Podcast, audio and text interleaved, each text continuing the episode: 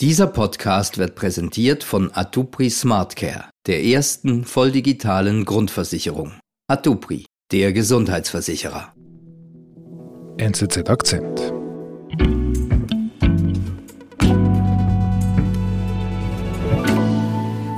Thousands of books on diversity that started out being banned by the Central America's York schools School and libraries. A recent study found hundreds of books, mostly Movies focused- and websites in the Central York School District is prompting protests. case in the Central York School District, where tonight parents and students are telling the school board to reverse Wir sind hier ban. in den USA und zwar in York, Pennsylvania und da demonstrieren Schüler und die Nachrichtensendungen sind ganz aufgeregt und berichten täglich darüber. to protest against the Central York School District's book ban. Warum gehen die Schülerinnen und Schüler da auf die Straße? Ja, es ist ein seltsamer Anlass. Es geht darum, dass Politiker und Eltern ihnen hunderte von Büchern verboten And haben.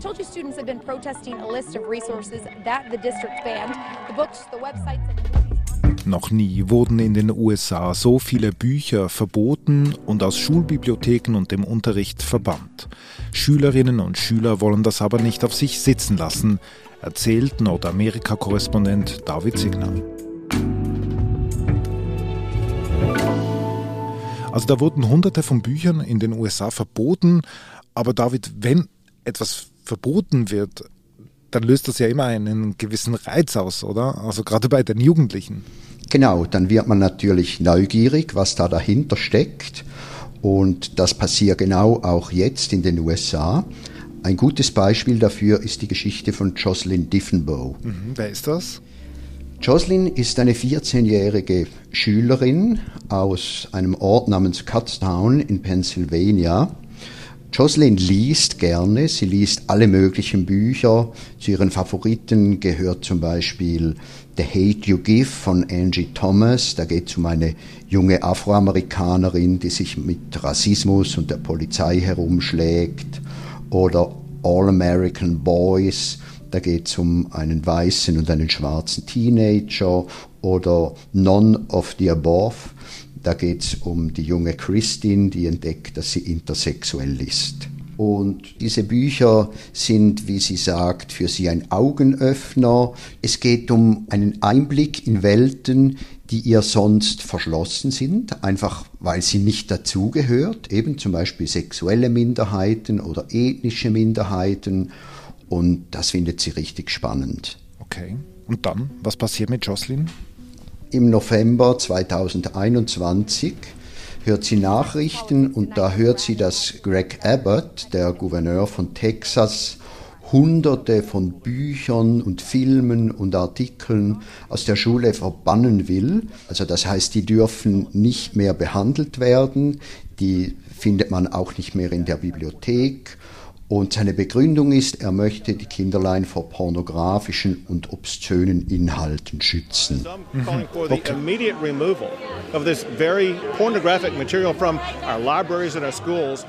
To establish Ja, und Abbott reiht sich da ein in eine große Gruppe von Politikern, aber auch Organisationen von besorgten Müttern und so weiter, die ihre Kinder schützen wollen. Die führen also einen moralischen Kreuzzug gegen Bücher, die den Schülern nicht gut tun, angeblich. Es wurden noch nie so viele Bücher verbannt und verboten wie heute. Im vergangenen Jahr wurden 730 Bücher identifiziert, die auf den Index gesetzt wurden. 730. Das ist viel. Ja, das ist sehr viel.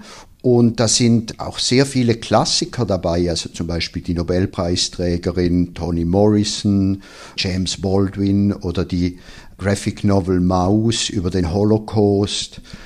Da sind auch viele Klassiker dabei. Und wie reagiert Jocelyn darauf? Sie hat sich diese Liste angeschaut und war ebenfalls erstaunt, weil da sehr viele Bücher drin sind, die sie selber gelesen hat, die sie überhaupt nicht pornografisch oder jugendgefährdend fand. Und ja, sie war empört. Sie fand, äh, diese Bücher kann man mir und meinen Kolleginnen doch nicht vorenthalten, die sind doch interessant. Und was bezwecken aber Abbott und diese Leute, die das verboten haben? Oder was stört sie daran? Ja, meine, die erwähnten Bücher, eben, da geht es zum Beispiel um Erfahrungen von Rassismus. Und dann schreien die Konservativen schnell, da geht es um Aufhetzung, da werden die Schwarzen aufgehetzt und die Weißen müssen sich schuldig fühlen. Mhm. Critical Race Theory ist dann so ein Stichwort, das schnell fällt, eben mit der Ansicht, alle Weißen müssten nun Schuldgefühle haben wegen der Sklaverei. Es geht um Genderfragen, Homosexualität mhm. und sobald von Sexualität die Rede ist, ist dann immer schnell der Pädophilieverdacht ganz nahe. Also es wird behauptet, wenn sexuelle Fragen verhandelt werden an der Schule, dann ähm, will man da die Schüler eigentlich verführen. Also das ist alles ziemlich absurd für uns, aber das sind so die großen Themen, die die Amerikaner momentan umtreiben. Es gibt zum Beispiel eine große Organisation, die heißt Moms for Liberty. Das sind etwa 70.000 Mütter, die da vereinigt sind und die spielen da eine ganz üble Rolle in diesem äh, moralischen Kreuzzug gegen jugendgefährdende Schriften. Aber sind es denn nur die Konservativen, die sich darüber aufregen? Nein, es sind durchaus auch die Linken, die Woken in Anführungsstrichen, die sich für Political Correctness stark machen.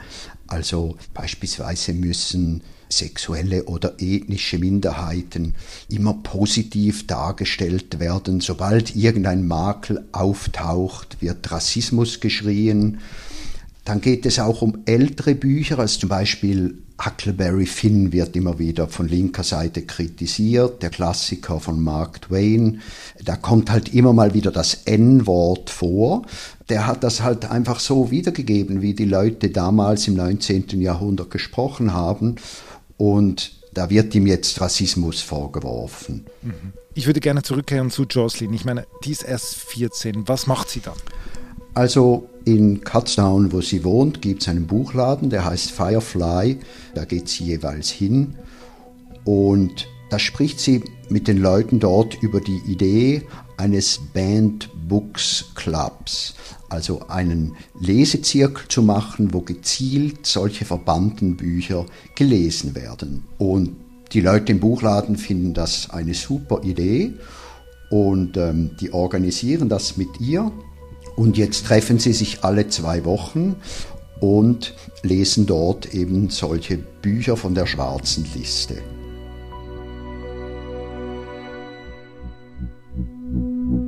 Wir sind gleich zurück. Den Gang zur Arztpraxis können Sie sich jetzt sparen. Denn mit SmartCare von Atupri sind digitale Arztkonsultationen so persönlich wie vor Ort. Berechnen Sie noch heute Ihre Prämie für die erste volldigitale Grundversicherung unter atupri.ch/smartcare.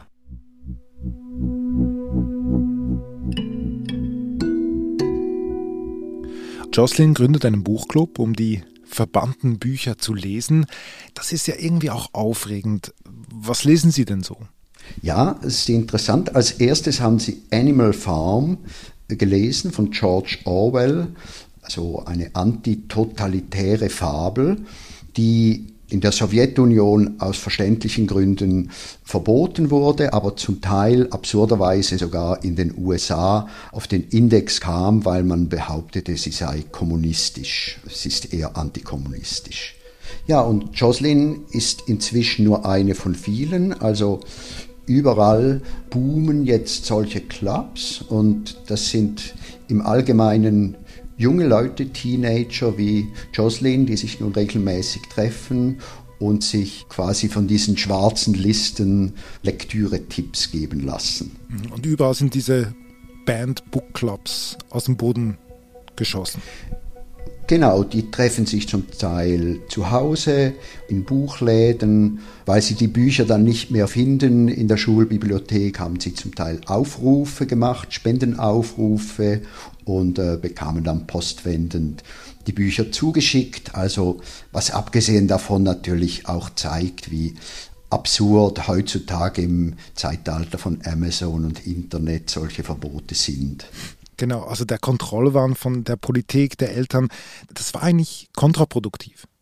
Ja, Genau, man kann sich das gut vorstellen. Ein Buch, das verboten ist, ähm, da wird man neugierig und ähm, dann geht's auch noch oft um, um Sexualität. Äh, ist natürlich sowieso spannend für Teenager. Also eine bessere Werbung hätten sich diese Autoren eigentlich gar nicht wünschen können. Und auf einmal hat die Literatur den Reiz des Verbotenen, des Subversiven, sowas von sexy Underground. Mhm. Aber Vielen engagierten Schülern reichen nun diese Buchclubs nicht. Eben in York, Pennsylvania kam es zu täglichen Demos, von denen wir am Anfangs gehört haben. Diese Demonstrationen fanden vor der High School und es ging eben um 300 Bücher, die da verboten wurden und die Schüler hatten tatsächlich Erfolg. Natürlich auch, weil so viele Medien darüber berichtet haben und die schwarze Liste wurde zurückgezogen. Ah, okay, da hat der Druck also etwas bewirkt. Genau. Und zwei Studenten in Missouri gingen sogar noch einen Schritt weiter. Die haben gegen die Schulbehörde geklagt. Und interessanterweise haben sie sich dabei auf den berühmten ersten Zusatzartikel der amerikanischen Verfassung bezogen, der die Rede- und Pressefreiheit festhält und auf die sind die Amerikaner ja ganz besonders stolz, oder? Das Land der Freien. Und ja, das hat schon eine gewisse Ironie, dass jetzt ausgerechnet im Land der Freien solche Auseinandersetzungen stattfinden und eben nicht in einem totalitären Staat, wo man das vielleicht der erwarten würde. Stimmt. Aber es gibt noch weitere Aktionen. Es gibt zum Beispiel die, die Public Library in New York, die nun kostenlose E-Books anbietet von diesen gebrandmarkten Büchern für alle ab 13.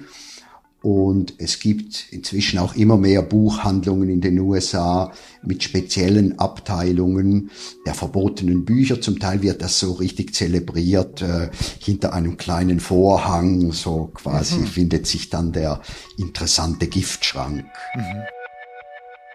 Letztlich kann man festhalten, mit diesem Reiz erhält er ja das Lesen, das ja so viel Gegenwind erfahren hat in den letzten Jahren, ja irgendwie auch wieder einen Auftrieb, oder? Es ist, wie du gesagt hast, es ist sexy, es ist hinter diesem Vorhang. Gleichzeitig muss man auch sagen, ist es ja irgendwie auch traurig, dass es überhaupt so etwas braucht im Land der Meinungsfreiheit, wo die Meinungsfreiheit so viel gilt.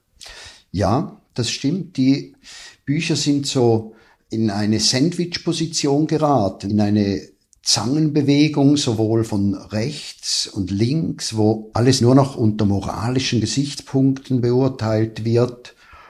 Und in einem Monat sind Zwischenwahlen hier in den USA. Das macht alles noch viel schlimmer. Natürlich wollen sich die Gouverneure und Senatoren nun in Position bringen und da gibt's nichts Besseres, als die Empörung zu bewirtschaften und alles wird politisiert, instrumentalisiert, also die Bücher, aber auch das Klima oder Corona.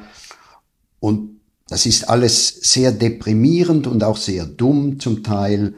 Aber es ist doch sehr beruhigend zu sehen, dass äh, offenbar auch viele intelligente Teenager die Schnauze nun voll haben.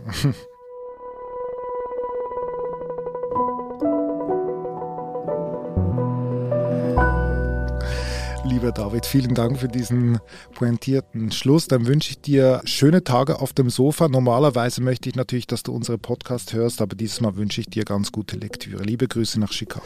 Dankeschön. Das war unser Akzent. Produzent dieser Folge ist Sebastian Panholzer. Ich bin David Vogel. Bis bald.